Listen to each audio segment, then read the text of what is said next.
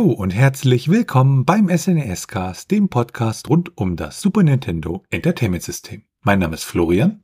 Und mein Name ist Felix und in der heutigen Episode behandeln wir das Spiel Acme Animation Factory. Es handelt sich dabei um ein Einspieler-Lernspiel für das SNES. Entwickelt wurde das Ganze von Proop Software und veröffentlicht dann durch Sunsoft. Damit springen wir dann direkt einmal zum Hintergrund. Dieses Acme, das kennt man ja, also ACME, das kann man so viel übersetzen wie Gipfel oder Höhepunkt. Im englischsprachigen Raum wird es gerne für ein ja fiktives Unternehmen oder mitunter auch fiktive Markenprodukte benutzt. Man kennt das ja heutzutage durch Zeichentrickfilme von Warner Bros. und Disney und speziell da die Roadrunner-Serie bzw. Reihe. Im Grunde stellt Acme, also diese Factory, alles her, beginnend bei Alltagsgegenständen wie Taschentüchern bis hin zu hochmodernen Laserzielsystemen mit Raketen, die dann praktischerweise auch noch in die Tasche passen. Das Ganze hatte zu Beginn keine Bedeutung, also das Wort hat zuerst existiert und im späteren wurde das dann zu einem Bakronym, also einem Akronym, nur zeitlich gesehen dann verspätet hinzugefügt. Bedeutet so viel wie a company that makes everything or that manufactures everything, je nachdem. In der Realität gibt es bzw. gab es auch wirklich Unternehmen, die unter dem Namen Acme agierten.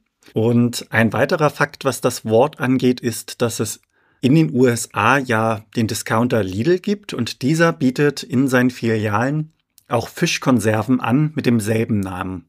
Das Ganze wurde ja gemacht aufgrund des Markenrechts. Man kann ja nicht einfach Marken, die in der Realität existieren, ohne Einwilligung desjenigen in Filmen, Serien und ähnlichen verwenden. Für den Film bzw. den Bereich Film gibt es ja auch ähnliche Dinge wie zum Beispiel Telefonnummern, die dann nicht der Realität entsprechen sollten, weil man dementsprechend ja auch Leute dann eventuell belästigt, die überhaupt nichts damit zu tun haben. Und was das Acme angeht, ist es eher so Richtung Markenrechte, dass man dementsprechend in keinen Rechtsstreit kommt. Hm. Ja, und die Firma ist dann dementsprechend in den Looney Tunes zu sehen. Es handelt sich dabei um eine Zeichentrickfilmreihe von Warner Bros. und übersetzt bedeutet das Ganze so viel wie verrückte Melodien. In der Serie, die 1930 gestartet ist, treten dann auch Figuren auf wie Bugs Bunny und Daffy Duck. Also diese haben sich ja bis heute gehalten und sind in der Popkultur fest verankert. Die Serie hat dann 1969 geendet und in dieser Zeit sind über 1000 siebenminütige Trickfilme ausgestrahlt worden. Da haben sich dann natürlich viele verschiedene Figuren mit der Zeit etabliert und andere hingegen sind allerdings auch untergegangen. Die kennt man heutzutage kaum noch beziehungsweise gar nicht mehr. Was die Ausrichtung angeht, die wechselte zwischen ja, Kindern und Erwachsenen. Und teilweise mussten allerdings auch Cartoons Kritik einstecken, da das teilweise Stereotype waren und das ging dann in Richtung Rassismus. Das wurde allerdings auch erkannt, zur Kenntnis genommen und dementsprechend wurden diese Cartoons nicht mehr ausgestrahlt. Aus diesen Trickfilmen und auch aus den Figuren in den Trickfilmen sind dann verschiedene Kinofilme entstanden und heutzutage gibt es auch eine Neuauflage, die von 2016 bis 2019 lief, mit dem Namen Neue Looney Tunes Show. Es gab auch Ableger wie zum Beispiel Baby Looney Tunes von 2002 bis 2006. Und damit springen wir dann zur Geschichte weiter. Ja, entwickelt wurde das Ganze ja von Probe Software. Die hatten wir ja auch schon das ein oder andere Mal hier im SNES-Cast. Probe Software äh, wurde gegründet als äh, ja, Probe Software 1984 und hieß so bis 1995 und wurde dann äh, bedingt durch den Kauf von Acclaim, also Acclaim hat Probe Software gekauft, in Probe Entertainment umbenannt von 1995 bis 1999. Und schlussendlich äh, wurde das, was mal äh, Probe war, schließlich äh, in den 2000ern dann entsprechend geschlossen. Der Publisher für das Spiel ist äh, Sunsoft und Sunsoft ist praktisch die ja, Videogame-Abteilung eines japanischen Elektronikherstellers, nämlich der Sun Corporation. Und die Sun Electronic Corporation wurde im April 1971 gegründet. Die haben äh, Elektronikgeräte hergestellt und verkauft und haben dann ein paar Jahre später, nämlich 1978, so mit äh, ja, Arcade-Spielhallentiteln angefangen. Hatten dort auch einige Hits. Und schlussendlich tauchte dann dieser Name Sunsoft äh, ja so Ende der 1980er Jahre auf, als es dann so Richtung ja Heimkonsolen ging, das heißt von den Arcade-Geschichten weg ähm, Richtung Famicom in dem Fall, da lag halt entsprechend auch der ja, Schwerpunkt von Sunsoft drauf. Das war auch sozusagen ja fast die Hochzeit von äh, Sunsoft. Dann haben sie die Lizenzen für Batman oder äh, der Adams Family geholt. Und 1995 äh, war es damit äh, Sunsoft beziehungsweise der Sun Corporation of America lief da nicht so gut. Da wurde sehr, sehr viel umstrukturiert und gestrichen. Und mittlerweile ist Sunsoft äh, nur noch in beziehungsweise aus Japan heraus äh, tätig. Ja, dann zum eigentlichen Spiel. Bei dem Spiel handelt es sich ja sozusagen um eine Art ja, Malprogramm mit Musikeditor etc., wie wir nachher auch im Setting sehen werden. Und ähm, das Spiel kam ja 1994 bzw. 1995 heraus und äh, ist wirklich sehr, sehr stark inspiriert von Mario Paint, was halt 1992 herauskam. Und ähm, es gab, wenn man es so ein bisschen abgrenzt, äh, noch ein zusätzliches Minigame, sowas wie Memory in der Art. Und über die Entwicklung ansonsten, außer dass es halt von Mario Paint inspiriert ist, ist nicht so viel bekannt. Zum Team selbst zählen über 33 Entwickler. Also für die Programmierung war da Grant Harrison zuständig. Für die Animation war Dimitri Bakalov zuständig. Die Grafiken äh, sind von Mark Fraser und die Musik, wie wir nachher nochmal sehen werden, von Nick Stroud und Steve Collette. Ähm, Produzent war Greg Michael und für zusätzliche Grafiken war Anna Knight zuständig.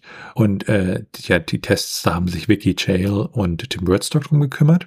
Schön ist auch, dass äh, zwei Leute extra aufgeführt werden für Compression, also Datenkompression. Einmal Rob Northern und äh, Grant Harrison. Und das ist natürlich bei ja, dem Super Nintendo und entsprechenden Cartridges, die halt sehr, sehr wenig Speicherplatz haben. In dem Fall haben wir hier ein 8 Mbit ROM, also ein MB. Äh, ist das natürlich dann auch ganz, ganz wichtig, entsprechend ja da Daten zu komprimieren. Und auf Sunsoft Seite war dann der ausführende Produzent äh, David Suller und der Produzent Steve Görke und als Technical Manager hat All Athos fungiert. Veröffentlicht wurde das Spiel schlussendlich in Nordamerika im November 1994 und in Europa im März 1995. In Japan ist das Spiel nicht erschienen. Und damit werfen wir dann erstmal einen Blick auf das Setting von Acme Animation Factory. Es handelt sich, wie bereits erwähnt, um ein Lernspiel und umfasst ein Orchester für Musik, ein Animationsstudio und ein Zeichenboard als auch eine kleine Sektion für die Entspannung, also ein Ort, bei dem man spielen kann. Das Ganze wird dabei von den Figuren der Looney Tunes begleitet und im Grunde kann man sagen, dass das Ganze ein ja, Mario Paint ist mit dem einzigen Unterschied, dass es hier statt der Lizenz für Mario eine Lizenz für die Looney Tunes gibt. Und damit sind wir dann beim Gameplay angelangt. Startet man das Spiel, kommen wie gewohnt die Logos der jeweils beteiligten Firmen zuerst. Man sieht dann anschließend einen schwarzen Hintergrund und in der Mitte gibt es einen großen roten Ring, aus dem die Figuren der Looney Tunes schauen. In bunten Buchstaben steht dann auch noch der Titel, oben aufgeteilt in Looney und unten dann Tunes Acme Animation Factory. Wenn man sich das Ganze dann ein wenig anschaut, dann sieht man im Hintergrund so kleine weiße Punkte, die wahrscheinlich Sterne darstellen sollen und es gibt größere bunte Blasen, die Ähnlichkeiten mit Seifenblasen haben und diese steigen dann im schwarzen Hintergrund nach oben. Das Ganze ist spielbar mit der SNES-Maus und der Spieler kann kreieren, kolorieren und animieren und nutzt dafür die Charaktere aus den Looney Tunes. Der Spieler kann also die Grafik, die Musik und die Animation an sich verändern. Das Ganze kann dann im Endeffekt als fertiger Cartoon gespeichert werden und für eventuelle Änderungen dann auch im späteren Verlauf wieder geladen werden. Ein paar dieser Dinge kann man auch in der Demo sehen, die anfängt, wenn man im Hauptmenü ein wenig wartet. Was das Hauptmenü an sich angeht, dabei handelt es sich um einen blauen Kreis und links bzw. rechts sind jeweils drei Symbole untereinander angeordnet und ein siebtes Symbol, der Startbutton, ist dann zwischen den beiden ganz unten platziert worden. Navigiert werden kann dann durch die SNES-Maus als auch durch den Controller. Als Spieler hat man dann die Auswahl zwischen den verschiedenen Funktionen des Programms in diesem kreisförmigen Menü. Das ist dann als erstes das ja, Zeichenboard. Hier wird der Spieler durch Porky Pig begleitet und es können hier Hintergründe, Charaktere oder Nachrichten gestaltet werden. Vom Layout gestaltet sich das Ganze dann so, dass oben und unten jeweils eine Leiste mit Icons eingeblendet wird. Auf diesen Leisten sind dann die jeweiligen Befehle, die man als Spieler braucht. Unter anderem dann die Weiterleitung ins Hauptmenü, die Löschfunktion oder die Rückgängig-Machen-Funktion. Man kann aus einer Vielzahl an Formen auswählen, also Kreise, Dreiecke und ähnliches. Es gibt den Bleistift, die Funktion des Füllens mit einer Farbe, das Kopieren und das Einfügen, das Drehen, Spiegeln als auch Schneiden. Weiterhin kann man auch Stempel benutzen oder Wörter mit in dieses Bild hineinschreiben. Das Ganze gestaltet sich dann so, dass die Menüs, aus denen man auswählen kann, also diese Icons, dann auch Untermenüs haben, was das ganze Spiel dann um ein Vielfaches erweitert. Es gibt auch die Möglichkeit, seine eigenen Farben zu mixen. Man hat dabei die Farben Rot, Grün und Blau auf einer Art Schieberegler und je nachdem, wie man das Ganze dann einstellt, mischt man sich seine eigene Farbe. Das Ganze ist dabei spielerisch aufbereitet und nicht allzu kompliziert, obwohl es wirklich von der Vielfalt her schon einiges an Funktionen gibt. Die zweite Art und Weise, wie man sich kreativ ausleben kann, ist das Animation Studio. Hier wird man dann von Daffy Duck begleitet und es gibt die Möglichkeit, die Zeichnung durch Animationen zum Leben zu erwecken. Man kann dabei eigene Kreaturen als auch Figuren erschaffen und auch hier hat man wieder eine Vielzahl an diversen Befehlen, wie zum Beispiel wiederum den Gang ins Hauptmenü als auch das Starten bzw. Pausieren. Man kann wiederum das Ganze kopieren und einfügen, spiegeln und ähnliches. Hintergrund als auch Figuren können dann Frame für Frame bearbeitet werden und dann schlussendlich zu einer Animation zusammengefügt werden. Wenn man sich dann als Spieler kreativ ausgelebt hat, zehrt das ja ein wenig an den Kräften. Und falls man möchte, kann man sich dann im Game Arcade Modus ein wenig entspannen. Hier wird man begleitet von Wile-E Coyote. Zur Entspannung kann man das Spiel Mix and Match Memory spielen. Das ist eine Variante des Spiels Concentration und zu Beginn hat man dabei 18 Blöcke, die so aussehen wie Holzkisten. Man öffnet jeweils den Deckel einer Kiste, sieht, was sich dahinter befindet und sollte man dann zwei gleiche Charaktere hintereinander in den Kisten vorfinden, bleiben diese geöffnet. Es gibt jedoch auch drei leere Kisten zu Beginn, die, wenn man sie erwischt, eins von insgesamt drei Leben abziehen. Das Ganze ist dann auch mit einer Uhr versehen, die rückwärts tickt und dementsprechend eine Zeitbegrenzung herstellt. Die Art, wie die Blöcke angeordnet werden, ändert sich dann von Spiel zu Spiel. Die anderen Punkte im Hauptmenü sind dann noch das Speichern als auch das Laden seiner Projekte. Hier wird man von Marvin, den Marsianer, begleitet. Dann gibt es noch das Kontrollzentrum Mission Control. Hier wird man von Speedy Gonzales begleitet. Das Ganze dient dann dazu, dass man den Bildschirmschoner ein- bzw. ausschalten kann und andere Optionen wie die Musik als auch Soundeffekte bearbeiten kann. Weiterhin gibt es die Option, dass man die Geschwindigkeit des Mauszeigers anpassen kann. Als letzten Punkt dann im Hauptmenü kann man die Music Hall auswählen. Hier leitet ein Bugs Bunny als Dirigent mit dem Looney Tunes Bandorchester durch und man kann einen Song erstellen mit unterschiedlichen Instrumenten. Man kann dabei vor- und zurückspulen oder auch die Repeat-Funktion nutzen, als auch den Takt angeben und verändern. Das Ganze wird dabei durch diverse Soundeffekte, wenn man auf die Symbole klickt, begleitet und insgesamt läuft während des Ganzen eine Hintergrundmusik mit. Es gibt einiges an Funktionen und Möglichkeiten in den jeweiligen Menüs als auch Untermenüs, was alle Bereiche angeht. Es gibt so kleine Feinheiten, die das Spiel lebendiger erscheinen lassen, wie zum Beispiel hervorquillende Farben aus den Ritzen in einigen Menüs oder auch einige Animationen der Figuren, wie sie zum Beispiel Musikinstrumente spielen. Und damit kommen wir dann zur Steuerung. Das Ganze wird mit dem Controller bzw. der SNES-Maus gesteuert. Mit dem Digitalkreuz bewegt man den Mauszeiger. Mit der Y-Taste gedrückt, als auch in Kombination mit dem Digitalkreuz zeichnet man. Mit der A-Taste kann man löschen bzw. in den Menüs zurückspringen. Mit der linken Schultertaste springt der Cursor nach links oben zu den Funktions-Icons. Mit der rechten Schultertaste springt dann der Cursor in die Zeichenpalette nach unten. Mit der SNES-Maus geht das Ganze natürlich recht schnell, dass man sich über den Bildschirm bewegen kann mit dem Cursor. Sollte man das Ganze allerdings mit dem Controller spielen, also dem Digitalkreuz, dann dienen die Schultertasten links und rechts jeweils einer Zeitersparnis und der besseren Bedienbarkeit des Spiels. Und sollte einem das Ganze zu schnell gehen, dann kann man mit der X-Taste, indem man sie gedrückt hält, den Cursor verlangsamen, was einem auch beim Zeichnen hilft. Gehen wir dann weiter zur Grafik und dem Sound. Ja, die Grafik ist eigentlich relativ ordentlich. Sie ist jetzt nicht übermäßig super detailliert, aber sie ist auch nicht super, super schlicht, sondern so ein, so ein ja, Mittelding. Äh, man muss ja auch berücksichtigen, das Modul ist nicht sonderlich groß. Die UI, also das ganze, die ganze Oberflächenmechanik ist eigentlich ja, relativ ordentlich strukturiert. Man kann das relativ gut bedienen. Man kann die einzelnen, ich möchte sie fast Applikationen nennen, äh, ja, entsprechend gut bedienen. Also diesen Grafikeditor oder die Musikgeschichte, das ist alles, äh, ja, es hat so ein bisschen Applikationscharme und lässt sich dann auch so ein bisschen in die Richtung bedienen. Die Musik an sich ist relativ Looney mäßig aber auf Dauer fürchte ich auch etwas nervig. Und wenn wir uns die Komponisten angucken, da haben wir einmal Nick Stroud und Steve Collett. Und Nick Stroud ist ein englischer Komponist und Sounddesigner, der für Probe Software gearbeitet hat und hat dort normalerweise mit Steve Collett immer zusammengearbeitet. Beiden waren nämlich gute Freunde.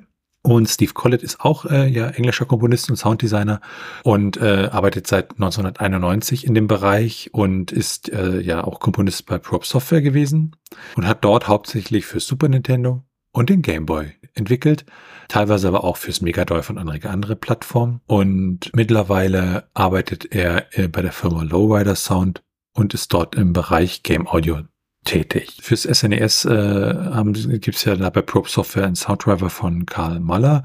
Ähm, und äh, der wurde dann halt auch benutzt und ähm, Steve Collett hat seine SNES-Arbeitsweise auch mal so beschrieben, dass er da ja MIDI-Files konvertiert und äh, dann praktisch das mit so einem Sound-Editing-Tool auf dem Amiga gemacht hat. Und jedes Mal, wenn er eine Note änderte, musste er praktisch diesen ganzen Geschichte nochmal neu erstellen, was halt mehrere Minuten dauerte und halt bei der Entwicklung dann auch relativ zeitaufwendig war. Wenn wir dann ins Rum hineinschauen, dann war da einige Musikstücke, nämlich 13 Stück und noch Soundeffekte.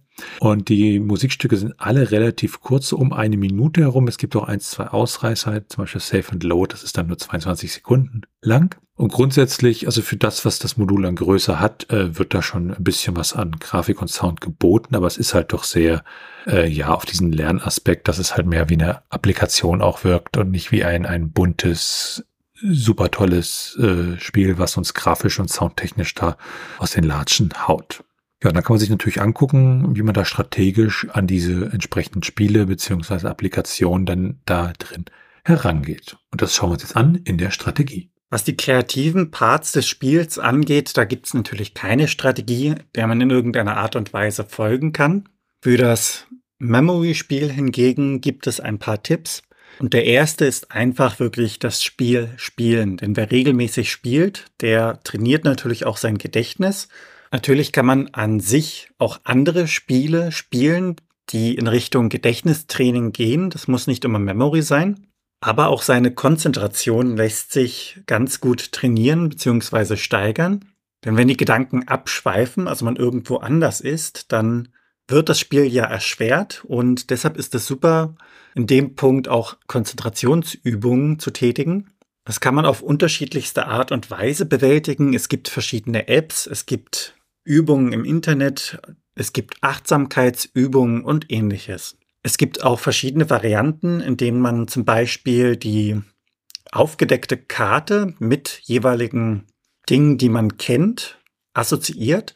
In dem Fall zum Beispiel wird eine Karte aufgedeckt und man assoziiert diese Karte zum Beispiel mit einem Raum. Und von diesem Raum bewegt man sich dann in andere Räume hinein und kann so dementsprechend eine Karte in seinem Kopf erstellen, in der man sich dann hin und her bewegt und die jeweiligen Karten zuordnen kann. Das Ganze nennt sich dann auch Gedächtnispalast. Die Spiele sollen ja Spaß machen und dementsprechend sollte jeder für sich selbst entscheiden, welche Techniken er dort anwendet, denn zum Teil ist das ja auch recht anstrengend und mindert dann dementsprechend den Spielspaß. Abgesehen dessen kann es natürlich auch sein, dass fortgeschrittene Techniken für Kinder auch ein wenig zu komplex sind. Und damit kommen wir dann zu den Sheets des Spiels.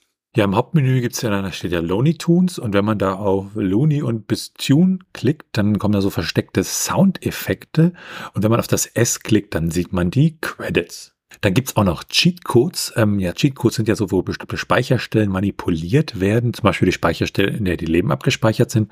Und wenn ich da mal 99 hineinschreibe, ja, dann ist es halt wirklich so, dass äh, äh ja das Spiel halt auch denkt, oh, okay, ich habe noch 99 Leben. Dafür gibt's dann Cheat-Module wie das Pro Action Replay oder den Game Genie. Und das Ganze geht auch im Emulator. Und für das Spiel Acme Animation Factory gibt's dann ein Cheatcode für unendliche Zeit im Game Mode.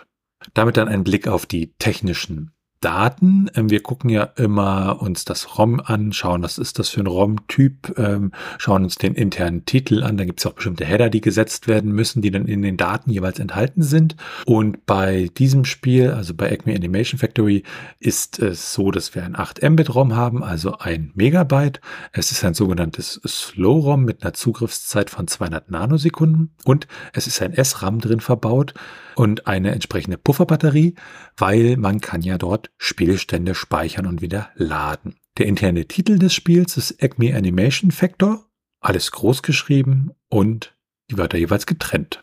Und damit kommen wir dann zu den Portierungen und Nachfolger. Und so Portierung für das Spiel selbst gab es nicht. Aber es gibt eine Unmengen an Spielen, die mit einer Looney Tunes äh, ja, Lizenz ausgestattet waren. Zum Beispiel fürs Super Nintendo The Bugs Bunny Birthday Blowout oder äh, für den Atari 2600 TES. Später dann äh, auch so Spiele, zum Beispiel Tiny Toon Adventures, Acme All Stars fürs Genesis 1994. Space Jam, da gab es sogar ein extra Handheld, wo das drauf war, 1996. Und auch in der neueren Zeit gibt es einige Spiele. Das neueste ist zum Beispiel Multiversus aus dem Jahr 2022, Base Jam A New Legacy für die Xbox One und die Xbox Series aus dem Jahr 2021 zum Film entsprechend. Und auch für den Browser gab es einige Looney Tunes Spiele. Also da gibt es wirklich eine ganze, ganze Menge.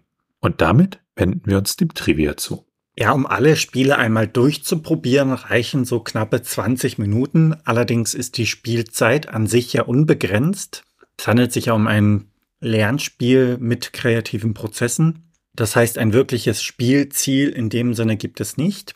Was die Cartridge angeht, diese bekommt man für rund 14 Euro lose und das Ganze Complete in Box für etwas mehr für rund 18 Euro. Auf dem amerikanischen Markt gibt es die Cartridge lose dann für rund 17 US-Dollar und etwas teurer das Ganze Complete in Box für rund 47 US-Dollar.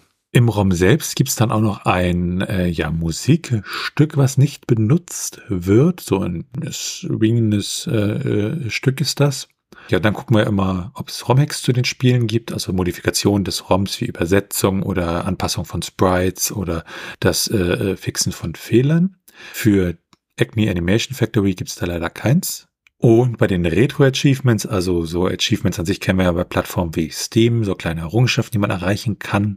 Und mit dem Retro-Achievements-Projekt geht es halt darum, das auch eher für Super Nintendo zum Beispiel zu machen und mit speziellen Emulatoren, die das dann halt entsprechend erkennen. Aber auch hier gibt es für Acme Animation Factory leider keine. Und bei den Speedruns, also ein Spiel ja möglichst schnell durchzubekommen, da ist es leider auch so, dass es für das Spiel keins gibt. Das wäre ja höchstens dann bei diesem ja Memory-Clone äh, äh, interessant, aber bei den Kreativteilen ist natürlich dann ein Speedrun auch eher ja schwierig. Und damit sind wir beim Handbuch. Auf diesem begrüßen uns Bugs Bunny und Daffy Duck auf dem Cover und man merkt sofort, da stimmt etwas nicht, denn ihre Köpfe sind vertauscht. Das 37 Seiten lange Handbuch unterteilt sich dann in verschiedene Abschnitte, welche das Programm jeweils etwas genauer erklären. Das sind dann erste Schritte, Steuerung, Hauptmenü, als auch das Zeichenboard und Animation Studio, das Speichern und Laden der Spiele und zum Schluss dann die Garantie. Das Ganze ist recht bunt gehalten und man sieht einige Charaktere aus den Looney Tunes im Handbuch, die das Ganze genau wie im Spiel begleiten. Untermalt wird das durch Screenshots aus dem Spiel. Die Erklärungen sind dabei recht ausführlich geschrieben und auch in einem verständlichen Ton gehalten. Und damit kommen wir dann zu den Bewertungen. Die Game Pro aus den USA hat 4 äh, von 5 Punkten vergeben, was sozusagen 80 Prozent entsprechen würde und hat gesagt, with the point and click icons, the easy controls let you do everything efficiently. This game might inspire a whole new generation of animators. Und diese Bewertung ist aus dem Januar 1995. Im April 1995 hat die Videogames 69% vergeben und hat gesagt, Wer sich Acme Animation Factory zulegt, sollte nicht zu viel erwarten. Das Malprogramm bietet nur grundlegende Features und auch das Zeichentrickstudio wurde nicht gerade komfortabel ausgestattet. Trotzdem schafft ihr mit etwas Geduld nette Cartoons, die ihr dank der Batterie auch stolz euren Freunden vorführen könnt. Am besten gefallen hat mir das Soundstudio, denn die Entwickler haben euch das Komponieren wirklich einfach gemacht. Schon nach wenigen Minuten hört ihr euch entzückt eure ersten selbstgeschriebenen Werke an.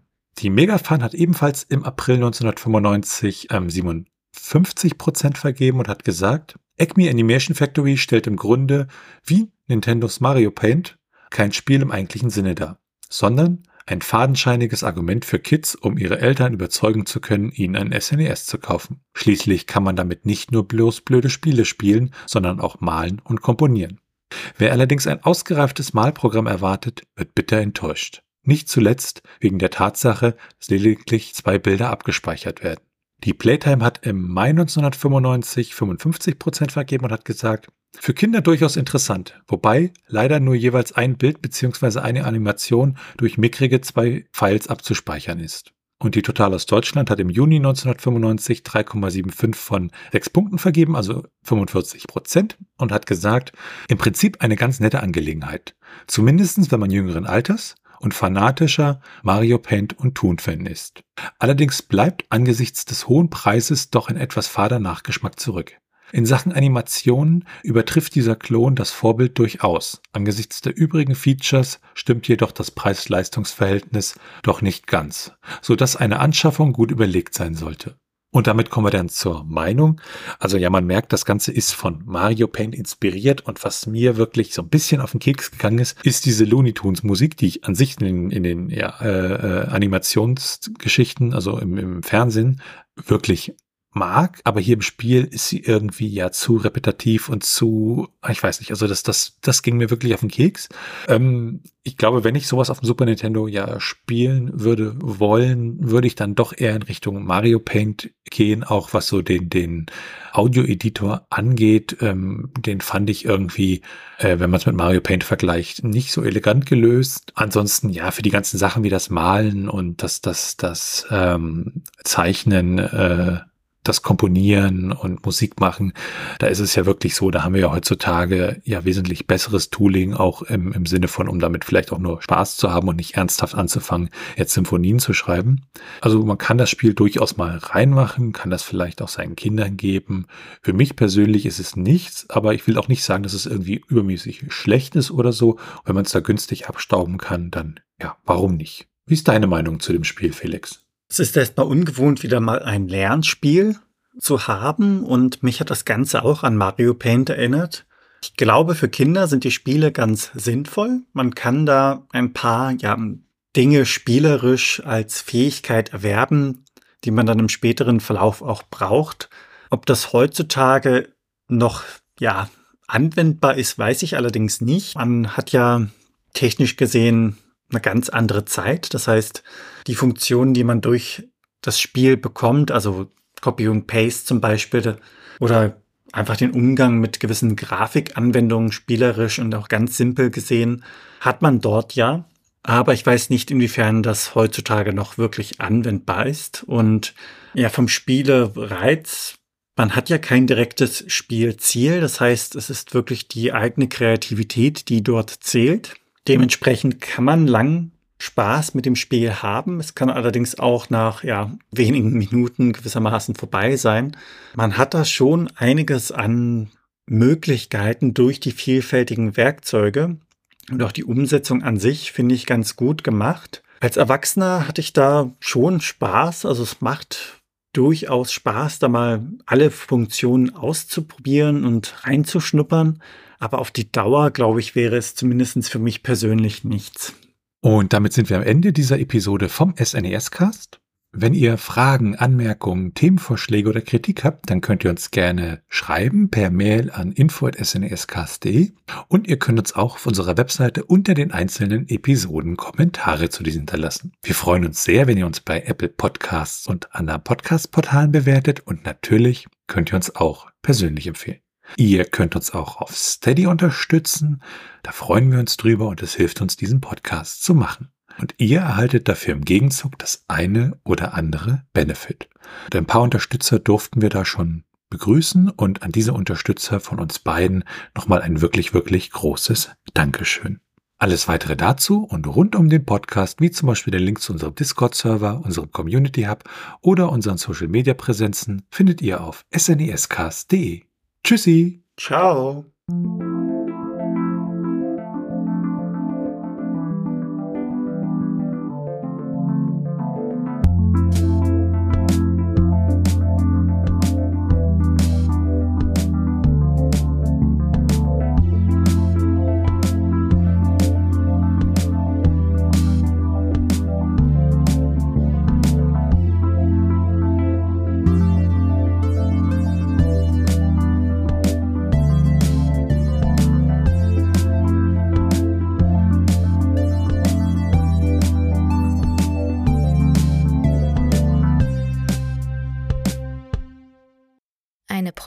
Produktion von Tone Age.